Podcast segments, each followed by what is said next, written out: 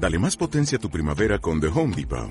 Obtén una potencia similar a la de la gasolina para podar, recortar y soplar con el sistema OnePlus de 18 voltios de Ryobi desde solo 89 dólares. Potencia para podar un tercio de un acre con una carga. Potencia para recortar el césped que dura hasta dos horas. Y fuerza de soplado de 110 millas por hora. Todo con una batería intercambiable. Llévate el sistema inalámbrico OnePlus de 18 voltios de Ryobi. Solo en The Home Depot. Haces más. Logras más.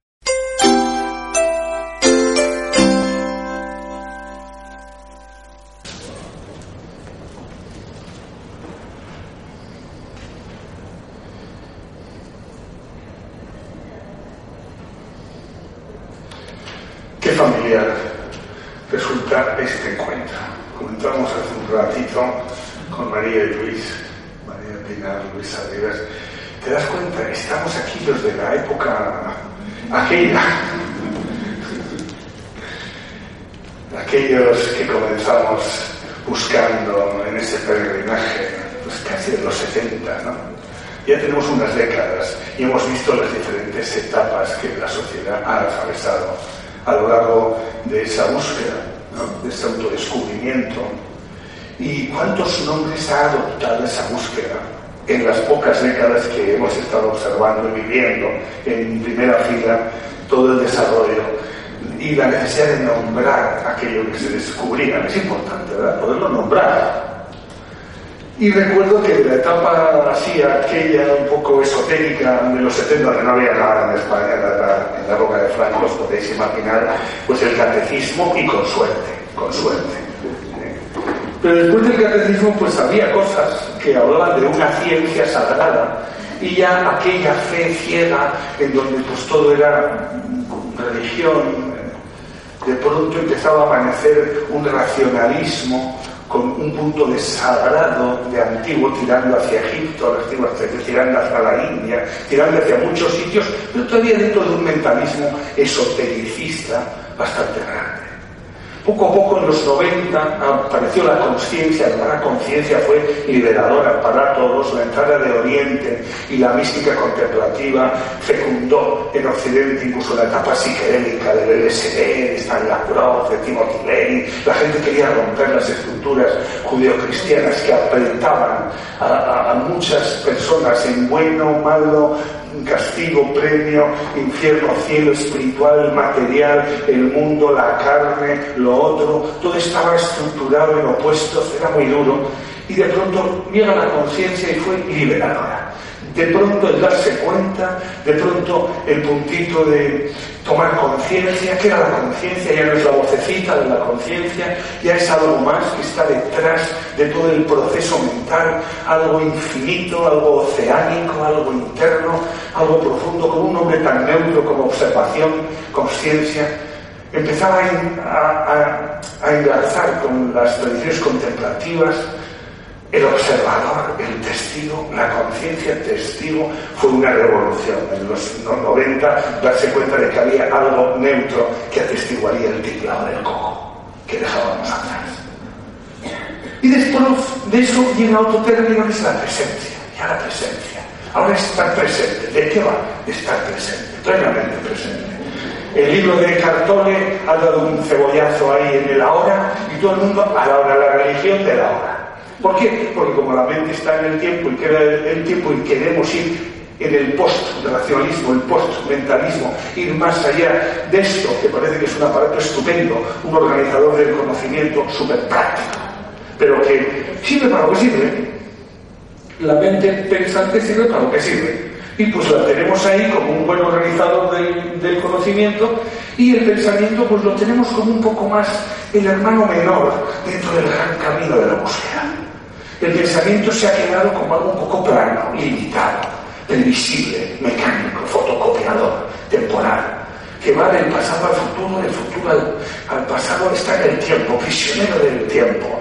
Y, pero más allá del tiempo hay una eternidad, hay un momento presente, hay una unidad no hay una preocupación, hay un ahora, ahora, ahora, ahora, instante a instante. Este pensamiento que tengo ahora que habla de futuro nace y muere ahora, ahora, y desde la presencia, que fue hace pocos años, ahí hubo todo un movimiento, la presencia, la presencia. Estoy presente plenamente. Y me siento a meditar para estar plenamente presente. ¿Qué hacéis ahí cuando estáis en meditación? Durante media hora ahí estamos presentes. ¿no? Es plenamente presentes. Sí. ¿Y os sentáis para eso? Sí. Ah. Y eso es mucho, muchísimo. Estamos plenamente presentes. Aquí, ahora. Y esa es la gimnasia que hacéis en esos espacios llamados hoyos, ashram, templos, tal. Mm, sí. Ah, un trabajo. Observar al coco irse del presente y darse cuenta que el coco se ha ido y darse cuenta, ¡pum, pam! otra vez ahí. Y ahí. Y volver, y volver. Ejercicio, largo ejercicio, larga gimnasia. Extraordinaria. Y de la presencia, hace unos años, de pronto, chuchún, el corazón. Pocos años tiene esto. Pocos años y a la vez miles de años. Siempre ha habido un camino del corazón en todas las tradiciones espirituales. Digamos que la espiritualidad ha tenido dos grandes enfoques. El enfoque trascendente que la tradición se llama en sánscrito lokotara, un nombrecito, lokotara, es decir, una búsqueda de un estado supremo de accesis y de comunión mística, disfrutando de la conciencia de unidad más allá de las diferencias, más allá de las separaciones y oposiciones, de los pares opuestos que crea la mente en su percepción del, mundo, disfrutando de una paz incausada, de una infinitud profunda, infinita como es la propia infinitud, claro, eternidad. Disfrutando de un amor distinto al que conocemos, un amor universal, un sí en el corazón, un, un, amor identidad, un amor que incluso no necesita de un otro para expresarse porque no hay otro, porque es unidad y en la unidad no hay otro. Por lo tanto, no hace falta otro para amar, es el amor del ser. Y este, degustar ese amor, pues es un estado de conciencia que no se despliega por las cualidades maravillosas de la otra persona, la ternura que inspira, la belleza que observa. No, es, es pura. Todas esas cosas han nacido de estados de conciencia locotara. Locotara para los sánscritos milenarios ha sido una espiritualidad trascendente, trascendente, donde el ser humano encontraba la fuente de toda motivación de todo amor, de toda energía en su propio ser. Y en ese estado de conciencia no hay problema. Está iluminado, decían. Iluminado, realizado, salvado, ¿qué más da? Palabras míticas que a muchos peregrinos de la época me da como muy acariciador. Igual si hago el camino llegaré a estar iluminado. Si hago el camino si medito, si estudio, si soy coherente con lo que estudio y voy comprendiendo, llegaré a, estar en el mundo, pero sin estar en el mundo. Con esa sonrisa beatífica de los budas y de los grandes sabios que he leído que dicen que, que no tienen ni un problema. Y ya no tendré problema si recorro el camino y llego a la cima. Llego a Itaca, a Itaca, por fin, y que más que menos empezamos a hacer el camino con X motivaciones. Y después hay otro tipo de espiritualidad que es la ukika, otra palabra fina en la traducción sánscrita, la ukika, que es la espiritualidad horizontal, no la vertical. Elevémonos, decía la vertical, elevemos, elevar vibraciones, elevemos y, y todos por encima del suelo porque el suelo es sucio, es fangoso, es el mundo. Y en cambio arriba hay sitios maravillosos. Esto era lo contrario. La, la uquica no, la uquica La uquica no, no va hacia Dios, no va hacia Dios, no va escalando hasta llegar al mundo de los dioses para desde ahí ser tan felices. No. La uquica lo que hace es que pilla lo descubierto, pilla a los dioses y me los baja. Me los baja a la vida cotidiana en forma de ritos, en forma de creencias en ocasiones, observables pero creencias, en forma de esperanza, de devoción, símbolos. símbolos que trascienden el movimiento mecanicista y pensante. Y claro, las religiones, que son la espiritualidad horizontal, han nacido para perpetuar la experiencia de la espiritualidad vertical. Un ser humano tiene una experiencia, descubre, saca la cabeza de la caja de cartón y le dice a los demás, hay algo muy grande. Y los demás lo convierten en religión para perpetuar la experiencia maravillosa que ha tenido aquel que ha visto. Y lo cuenta y se lo cree. Venid conmigo y tendréis esa experiencia. Y entonces montan la religión para perpetuar la experiencia del fulano ese que ha visto. Algo maravilloso. Pues hace ya dos mil años, Cristo fue una avanzadilla del corazón. Porque si, vais hacia Oriente, vemos a Buda. Buda no nos habla del corazón nunca, pero oye, dos mil millones de budistas en este planeta tienen mucho peso. ¿eh? Y los budistas, mira que tienen una religión bella, defensora de la naturaleza, igualdad de género. Son, son, es una neurociencia casi el, budismo. No tiene una idea de un Dios creador, esas historias, no y siguieron más allá. Bueno, algunas líneas de reencarnaciones sí, pero vamos, en general son muy de la felicidad ahora y la paz ahora, y eso aquí en la tierra y cada día. ¿no? Y eso a Occidente le ha sentado que te viene, que te viene, la influencia budista. Porque lo Buda, Buda nunca nos ha del camino del corazón. Buda nos habla de la iluminación. Elimina el sufrimiento. Para erradicar el sufrimiento indaga, indaga, indaga, experimenta, indaga, indaga hasta descubrir la naturaleza errónea del sufrimiento, la naturaleza incompetente del sufrimiento. El sufrimiento es una incompetencia. Aquí el que sufre es incompetente. El, el dolor no, el dolor lo aceptamos todos porque es pues, como el placer, ¿verdad? Pues de aquí para allá, placer, dolor, dolor, placer por la vida. Primavera, verano, otoño, invierno, inspiración, inspiración, diástole, sístole, todo está en el juego de los opuestos de la percepción sensorial, de la conciencia ordinaria. Y entonces, pues, lógicamente, pues el dolor forma parte del juego, pero es gestionable pero el sufrimiento. Sufrimiento es una incompetencia. Sufrimiento es una dramatización del dolor. El sufrimiento es un, es un tinglao que hacemos nosotros, nuestro coco, nuestro ego, nuestro muñeco pensante se monta un tinglado con el dolor interno y sufre. Y cada que sufre antes de lo necesario sufre más de lo necesario.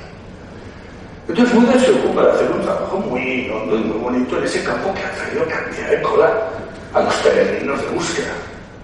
Y resulta que los occidentales, quizá pues por aquello de las iglesias y por aquello de la presión que teníamos los que ya tenemos años de pequeñitos a misa todos los días y a comulgar por narices y tal, y a confesarte de cada masturbación que te haces. Joder, como adolescentes era terrible tenernos que confesar porque a la paja que nos hacíamos era horroroso.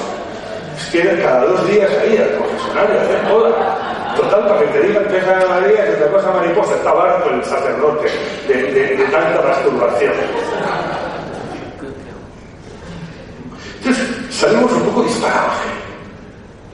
Buscábamos una espiritualidad distinta, que no fuese tan coercitiva ni con el sexo, ni con el mundo mundial tan malo y la carne.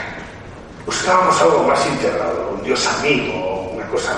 Bueno, fue bajando, Dios fue bajando, y poco a poco, poco a poco, poco a poco, pues ¡pum! Resulta que el corazón, resulta que el corazón se vuelve otra vez a poner en marcha Resulta que el corazón desde hace pocos años, la neurocardiología ha ayudado y el propio concepto evolutivo de los nombres, los nombres de la vieja y eterna realidad. Ahora le damos cor, el centro para muchos místicos, el centro. Y claro, las, las neurociencias dicen, atentos, esto no es una bomba. A mi padre con una mentalidad muy cartesiana que decía, el corazón es una bomba. Él murió del corazón y estaba en los últimos años obsesionado con el corazón.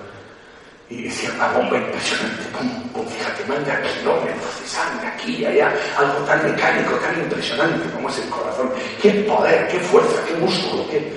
Y resulta que ahora dicen que no solo es una bomba, como, como ya sabéis todos, que resulta que el 60% de sus células son que el corazón sabe, siente, responde.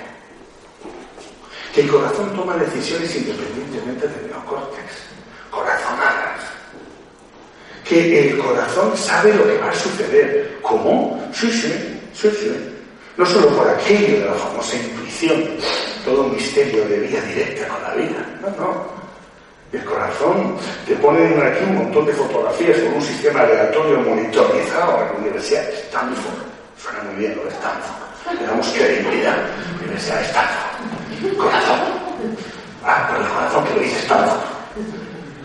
Entonces, la Universidad de Stanford dice, hemos monitorizado a 70 y, hemos puesto un sistema aleatorio de fotografías. A la izquierda poníamos fotografías horribles.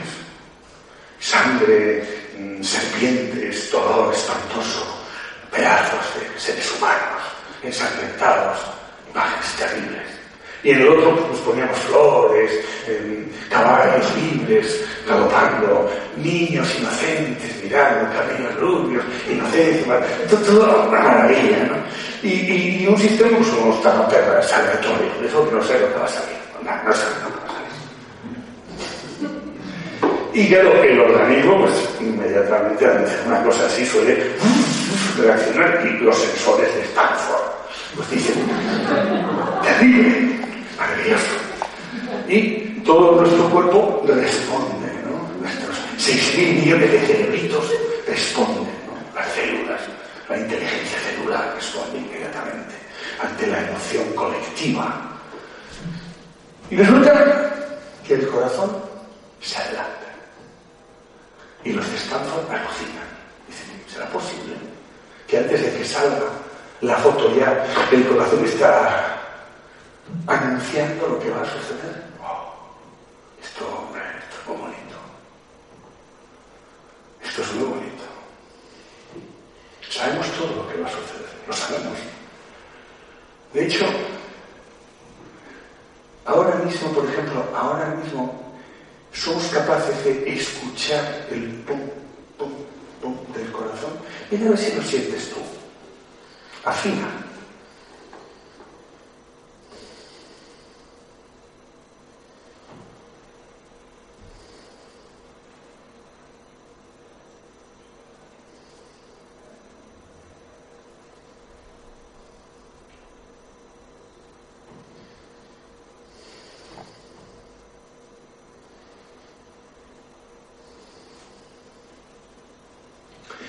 Veces se tarda un poco más y otras veces se pilla pronto el latido. De momento es el latido que ya sabe. Una forma de acercarnos a la inteligencia del corazón es hacerlo básicamente primero por lo más obvio, el ruido que mete. De hecho, yo muchas veces digo cuando abrazamos, hola Luis, hola María, ¿cómo estás? Muchas veces estamos pensando, oh, fíjate, qué bien está después de tantos años. Y, en vez de pensar esas cosas, igual alguien es más fino y hace, espérate,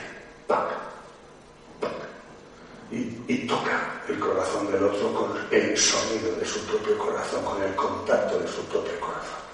Y empieza a dar besos desde el corazón, tac. un buen enfoque para cualquier. Hola, ¿cómo estás? Hombre, cultura del corazón. Se está creando una cultura del corazón, una cultura cotidiana del corazón. No sé qué hacer, estoy hecho lío. Pregunta tu corazón. ¿Cómo se pregunta? Preguntando. Pregunta. Ponte así un poco suave, afina, afínate píllalo antes si quieres físicamente y desde ahí reconoce otra inteligencia, desde ahí reconoce la fuente concreta de otra sabiduría, de otra manera de ser. Y desde ahí formula tu pregunta, desde un neocórtex bien estructurado y organizado, pum, pregunta. Y como no hay pregunta sin respuesta, entre otras cosas, porque no hay cóncavo sin convexo, pues a escuchar a escuchar, simplemente a escuchar, lo sabe todo. Es el nuevo Dios. Como si Dios estuviese ahí. Si hubiese elegido algún cuerpo para ser la esencia infinita que somos, como que a través del corazón le es más fácil expresarse a la esencia. que a través de otros órganos. El hígado es muy interesante también, pero no sé, no da tanta respuesta como el corazón. Y bueno, antes he mencionado de Jesucristo porque me parecía muy interesante. He hablado de Buda y no he dicho nada de Jesucristo. Así por ir a las raíces milenarias de estas culturas. Pues realmente Jesucristo, cuando está realmente guapo, fino, peinado, sin sangre y, planchado, bien planchado, es cuando la corona de espinas, en vez estar aquí, está aquí, un palmito de distancia solo. Esto, esto está en todas partes, en, todas las imágenes del mundo, del planeta Tierra. Se ha encerrado un conocimiento muy sutil. No nos han explicado un rollo, nos han puesto un corazón de Jesús ahí, sagrado, corazón de Jesús, y además nos han puesto muy guapo a, Jesús.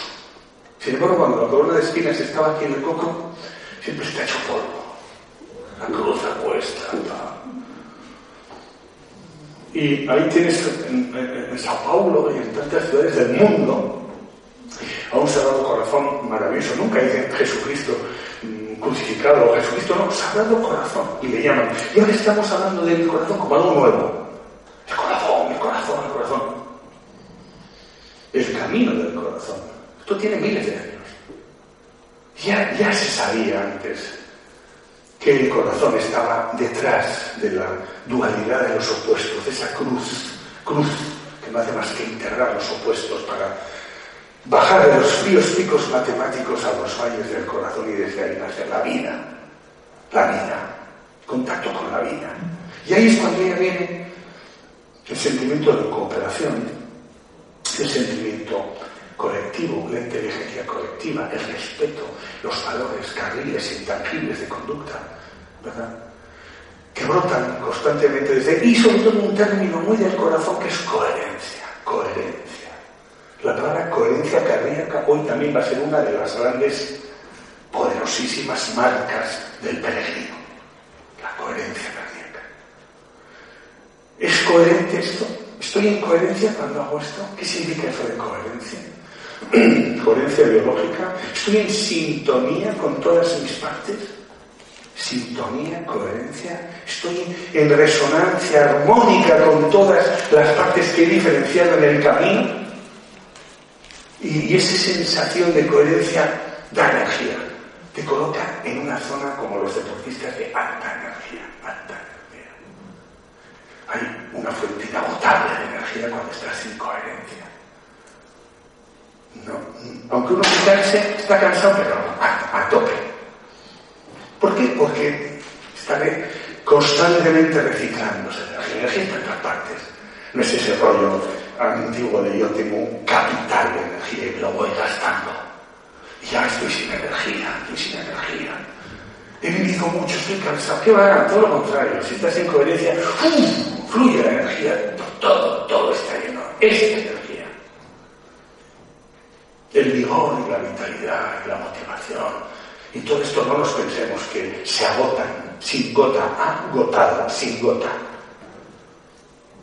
No tiene nada que ver el cansancio bonito y positivo de las labores bien hechas.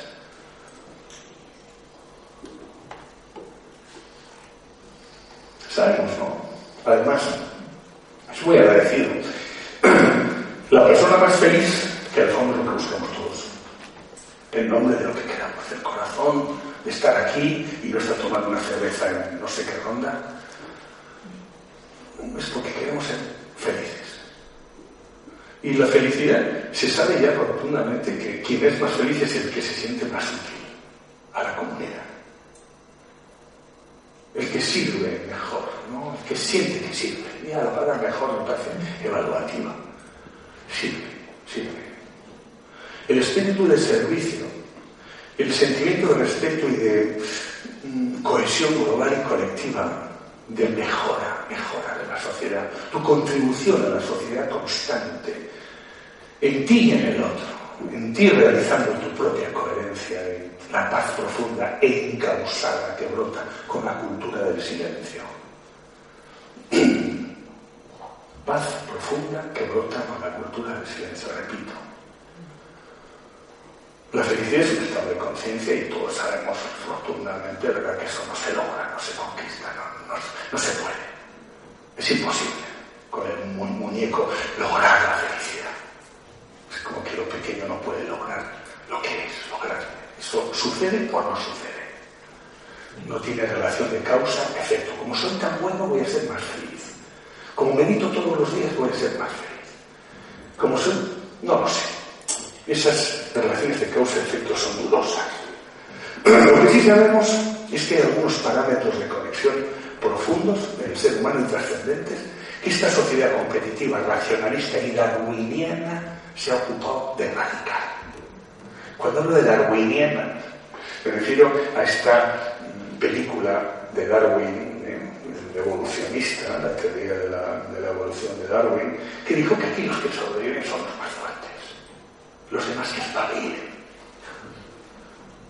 Así que tú a lo tuyo, Pepe.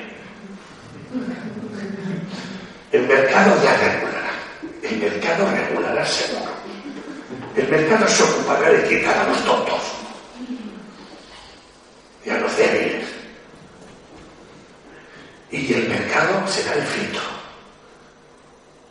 Los que triunfen en el mercado serán los que valen. Los otros es que no merecen la pena de que existan. Porque aquí los más fuertes son los que tienen que reproducirse. Los demás no. ¿No veis a los ciervos cómo se pegan de leche para reproducirse? Y los leones, como hay uno solo el que hace ahí toda la tribu genética, y los demás ahí mirando a ver si envejece un poco el, el macho alfa. Pues así es la naturaleza humana. Así es, así, esto nos decía Darwin y esto nos convenció. Esto nos convenció. Y creamos un mercado y una sociedad basada en estos parámetros. Un racionalismo que tiene dos o y que está, desde la ilustración, estructurando un modelo socioeconómico, un modelo cultural y un modelo de vida global basado en el más, más, más, basado en la cantidad, ignora la cantidad, la calidad. Y además el PIB, el Producto Interior Bruto, el PIB, pues resulta que es el que dice el nivel de vida de una sociedad. Analizamos el PIB y el índice Dow Jones de la bolsa. Esta sociedad es insignificante. Porque lo que mide el valor de una sociedad es el PIB y el índice Dow Jones. Y no lo mide ni su sabiduría, ni la inteligencia de sus debates, ni el coraje, ni la belleza de sus poesías, ni la creatividad, ni la fortaleza de sus uniones, de sus vínculos, de sus familias. No, eso no cuenta nada aquí el Dow Jones. Y además, en este tipo de sociedades, aquel que tenga éxito no será por su amor al trabajo bien hecho, sino por un estallido de ambición personal. El éxito es un estallido de ambición personal, no es, porque el ser humano es codicioso. Ahí me acuerdo cuando fundamos la, fundación que nos acompaña a nuestra escuela hace ya años, que alguien, gente muy, además muy así, del mundillo de la autoconsciencia, del descubrimiento, ¿no? de los que sabes que están en el camino, ¿y para qué montáis una fundación? Para evadir impuestos. Hacía gracia. Evadir impuestos era la primera pregunta que me hacían. Seguro que esto levantando una fundación porque no quieren pagar la hacienda. Mal listos, mal listos. Porque el ser humano es codicioso por naturaleza. Y eso de la, de la generosidad y el altruismo eh, son mariconadas. En el fondo nadie aquí es de verdad, no va lo suyo en el fondo. Con esa forma de pensar, que no es más que la consecuencia de un modelo cultural, institucional, de mercado, de relación con la naturaleza, ecológico, por supuesto, y de concepción de la propia vida, de la propia supervivencia, señala que los seres humanos somos animales asustados y que estamos aquí para sobrevivir y que la conciencia es un epifenómeno de un desarrollo psicobiológico. Y con esa concepción, el racionalismo monta en tinglao económico y cultural. Y desde esa perspectiva educamos a los niños en la competitividad más absoluta. E incluso muchos padres en algún momento hemos pensado, enseñar a mi hijo a defenderse, porque aquí, aquí el que no da de hostias no sobrevive. No sea tonto, le van a pegar. Y está bien, en alguna medida supongo que tendrá su, su, momento esta actitud, pero está, está enferma. Esta actitud viene de una enfermedad global. Estamos enfermos. Sí, lo digo claramente. Como sociedad estamos enfermos. Y esto quiere decir que todas estas crisis que ya estamos viendo, ¿verdad? Por donde van, pues son una crisis de modelo. Ya lo sabemos todos, lo hemos oído por 40 veces esto. Se está desmoronando el modelazo que ha constituido los cimientos de nuestra forma de pensar, el paradigma, el patrón de pensamientos global de una humanidad en un tiempo determinado. Y de un paradigma, pues ya se ha dicho mil veces, mecanicista y basado en todo este racionalismo superviviente darwiniano, pues estamos, quien más, quien menos, teniendo una llamada en el corazón, porque se viene a través del corazón, y que hay algo más, que tiene que haber otro mundo, que yo tengo otra sensación, que estoy pasando de la cultura del pensar a la cultura del sentir. Y unos bajando aquí y otros subiendo aquí, pero al final aquí nos encontramos todos.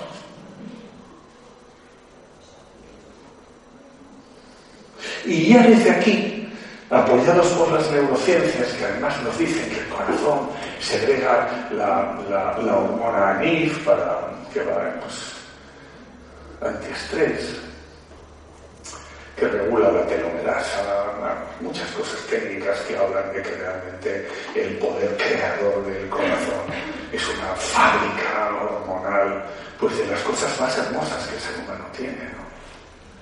O sea que realmente podemos llegar a nombrar esto como una avenida de sensación, de coherencia, de sintonía y de respuesta frente a la vida y de conexión con la vida, en donde ni tenemos que irnos a los Himalayas a estarnos allí en aislamiento sensorial unos años para iluminarnos, ni tenemos que desoír toda la cultura profunda y trascendente de una vida bien vivida en coherencia, en principios, en valores, siendo consecuentes y en consecuencia cultivando nuestro silencio como avenida de apertura constante hacia una vida más profunda. Vivimos en las crisis de la total superficialidad. Honramos las superficies las apariencias las damos todo un culto a la apariencia. Nuestra visión es de la apariencia de las cosas y no estamos muy entrenados en reconocer las capas de cebolla más profundas de nosotros que solo se recorren desde el silencio y la observación. Porque una vez reconocidas en nosotros podemos reconocerlas en los demás. Porque no podemos reconocer la profundidad de nada ni de nadie si no hemos hecho el camino nosotros antes ni existe, vamos, lo que no hayas tú descubierto antes. No existe. Me da igual que sea sombrío que que sea luminoso. No existe.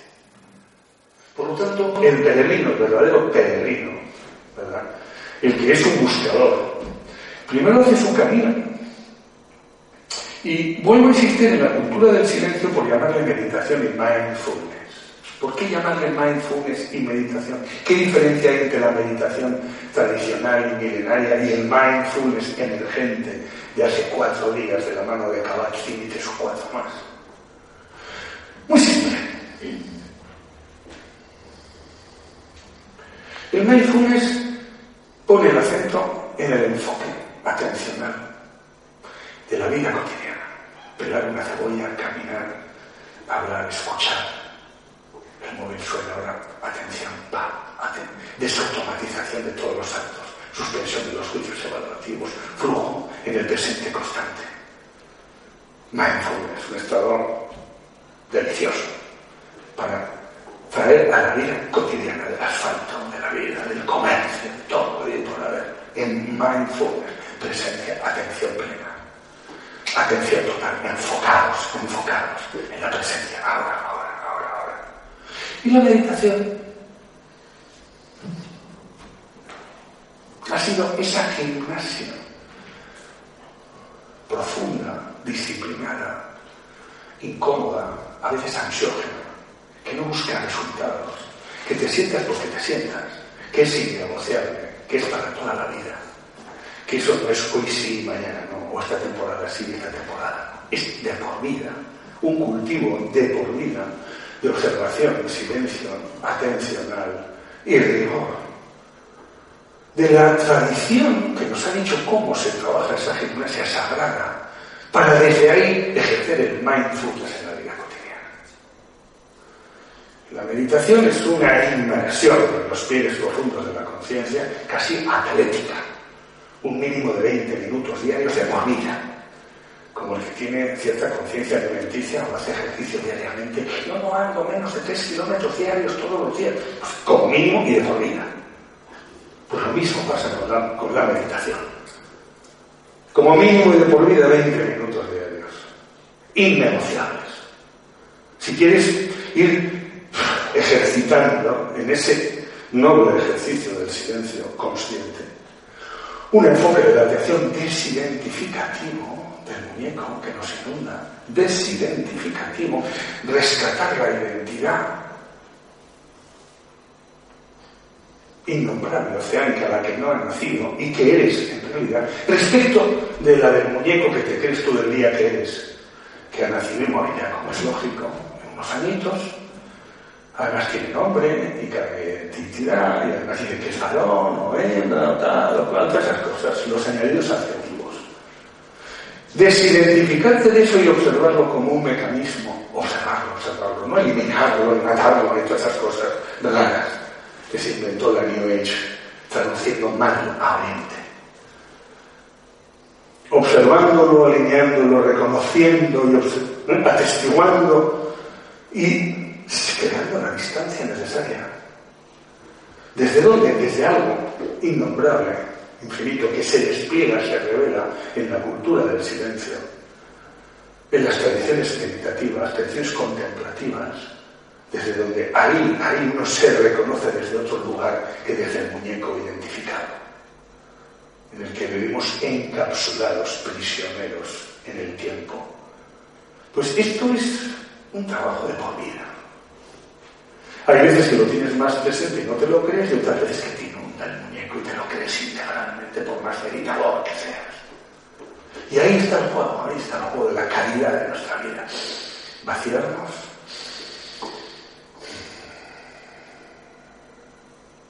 relativizar, soltar, verlo en su sitio, en el lugar que le corresponde, desde otro lugar, que es el que descubrimos profundizando la contemplación. Ahí ya no hay pensamiento, ahí hay observación del pensamiento. Ahí ya no hay juicio, hay observación de los pequeños juicios que hace el coco. Nadie piense que es poner la mente en blanco, pobre. Aquel que haya escuchado a algún maestro decir, la mente en blanco. No, hombre, por favor, cuidado con ese tópico. Dejemos que la mente se ponga eh, como se ponga. Ella hará lo que quiera. A veces tardará entre pensamiento y pensamiento, más o menos, pero nada. Lo suyo es pensar como el corazón, lo suyo es latir. Y el hígado lo suyo es hacer otras cosas. No luchemos contra la menos contra el pensamiento. Observemos lo que ya es mucho. Mucho. Y ese es el verdadero trabajo iniciático, detrás de toda la parafernalia doctrinal de las ciencias y las tradiciones. Reconocer al pensamiento, al muñeco desde ahí y saberse que somos eso.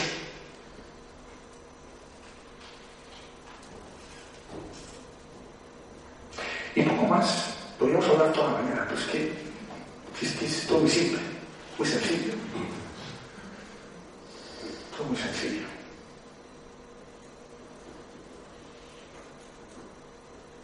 Cuatro cosas.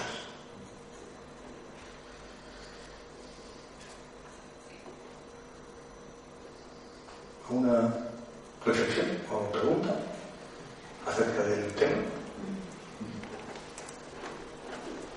ya hemos consumido el tiempo que nos ha regalado la casa. Cinco minutos. Pues cinco ¿Quién se atreve a romper el fuego? Hay que atreverse, ¿verdad? Estás ahí muchas veces hay un grupo, puedes hablar.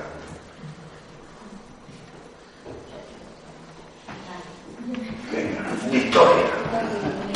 No, realmente, vale, es una sensación. Se oye, vale. Últimamente mm, noto que me siento muy incómoda cuando escucho decir, por ejemplo, que el señor racionalismo se levanta y crea un modelo como si realmente no encajara, o sea, como si algo fuera externo. Pero mm, supongo que no es así, o sea, que todo tiene un sentido, aunque realmente es, nosotros vemos que es un modelo mm, que ha venido de algún pero estamos compartiendo lo que necesitamos, lo enteramos y probablemente o sea, ha sido así por alguna razón. Claro, claro.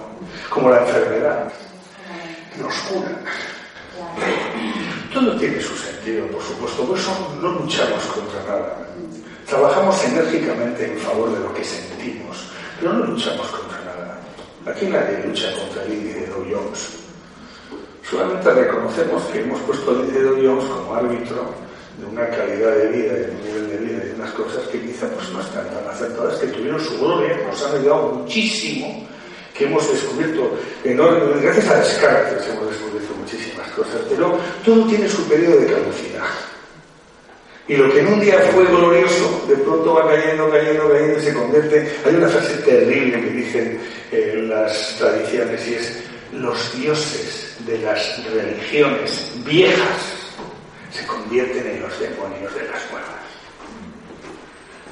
Pues lo que fue maravilloso, Dobbs y todo eso que habla del racionalismo, ahora es justo algo que nos aleja en vez de acercarnos. Porque somos así de efímeros, de temporales y de cíclicos.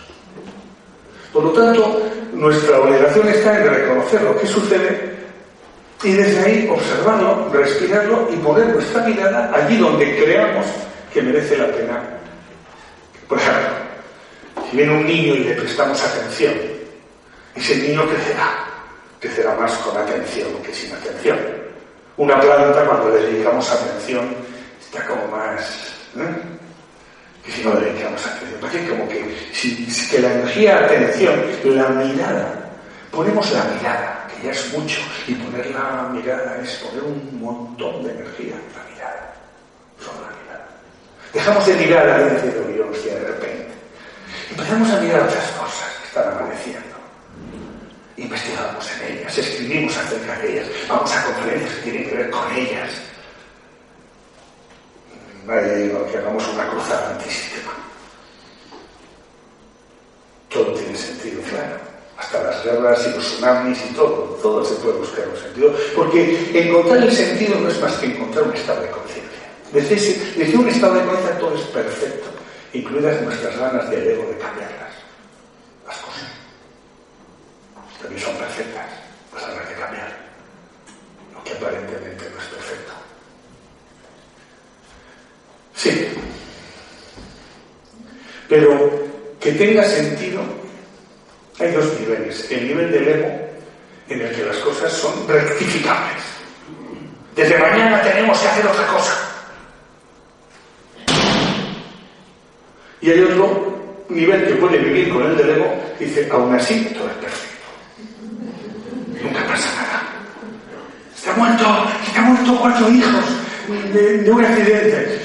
¡Qué horror! dice el ego. Y otra parte de nosotros dice, tiene sentido. Hay una inteligencia. Acepto, es perfecto. Y las dos pueden convivir en una maravillosa paradoja.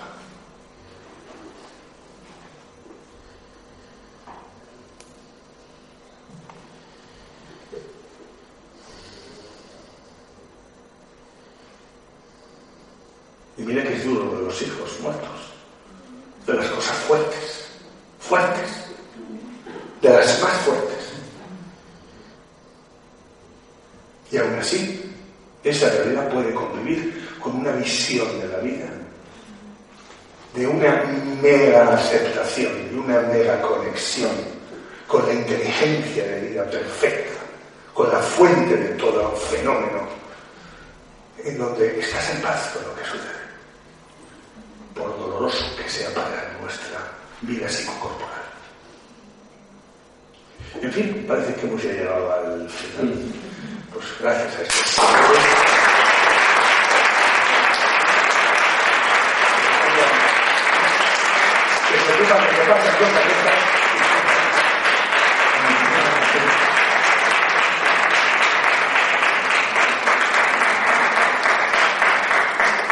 Yo cuando veo una película buena, suelo decir, eh, pues oye, o sea, emocionaba a 3.000 personas y está todo el mundo encantado, sale del cine con unas ganas de hacer algo y de ser algo y digo, ¿quién estará detrás?